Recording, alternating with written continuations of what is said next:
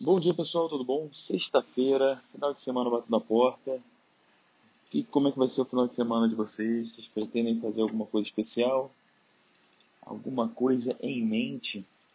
Bom, por aqui eu vou aproveitar esse tempo, esse marasmo da quarentena, para me aprofundar no meu romance novo.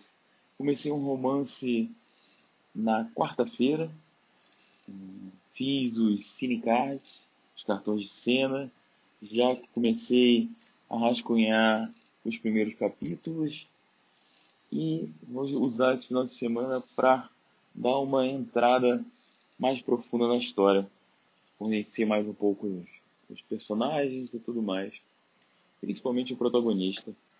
E esse romance, mais uma vez, vai ser um romance em primeira pessoa. Até agora eu tenho três romances escritos, esse começado e mais um pela metade. É, todos esses, todos eles são em primeira pessoa, que é uma escolha pessoal, mas com um propósito específico. É, minha ideia é trazer é, o protagonista mais para o protagonismo ainda. Mas existe um existe um problema com isso também. O primeiro problema de escolher um narrador em primeira pessoa é o é, ponto de vista limitado.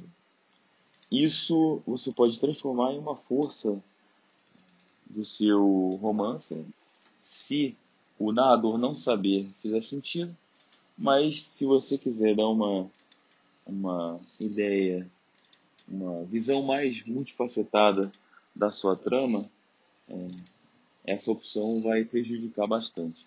Como eu faço sempre é, criar um narrador com bastante personalidade e com uma visão muito pessoal das coisas.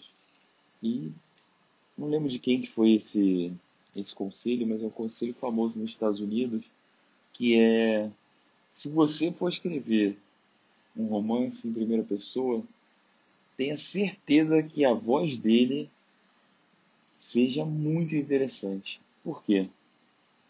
O primeiro erro que eu acho, é, que eu vejo em romances em primeira pessoa, é, e essa é a razão que muitas, muitos leitores não gostam de, de texto em primeira pessoa, é que a gente pega uma, um personagem genérico, um personagem desinteressante, e conta a história dele sobre o aspecto, sobre a visão dele.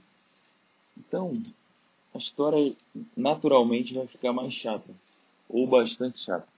Então, a gente deve usar a primeira pessoa sempre que a gente pode, deve começar a pensar apenas se o narrador for interessante, for aquele, aquela, aquela personalidade única então, se o seu narrador, se seu protagonista ainda for genérico, ainda não tiver uma personalidade forte, e você acha que ele vai ser levado pelos eventos da trama, não vai ser, não vai puxar nenhum evento, provavelmente é melhor que você faça em terceira pessoa. E se você escolher fazer em primeira, eh, fazer em primeira pessoa, você tem que estar muito preocupado em tornar é, a personalidade dele muito atrativa ao leitor. Então, isso pode ser feito de várias formas. É, mais à frente a gente conversa sobre isso, mas o principal é que você tenha essa ideia na cabeça. Tem que ter esse objetivo de deixar a sua história muito interessante.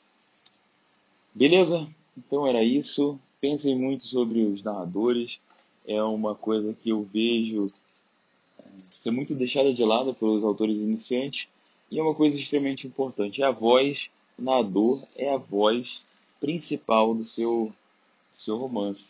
Então, vamos pensar sobre ela, beleza? Abração.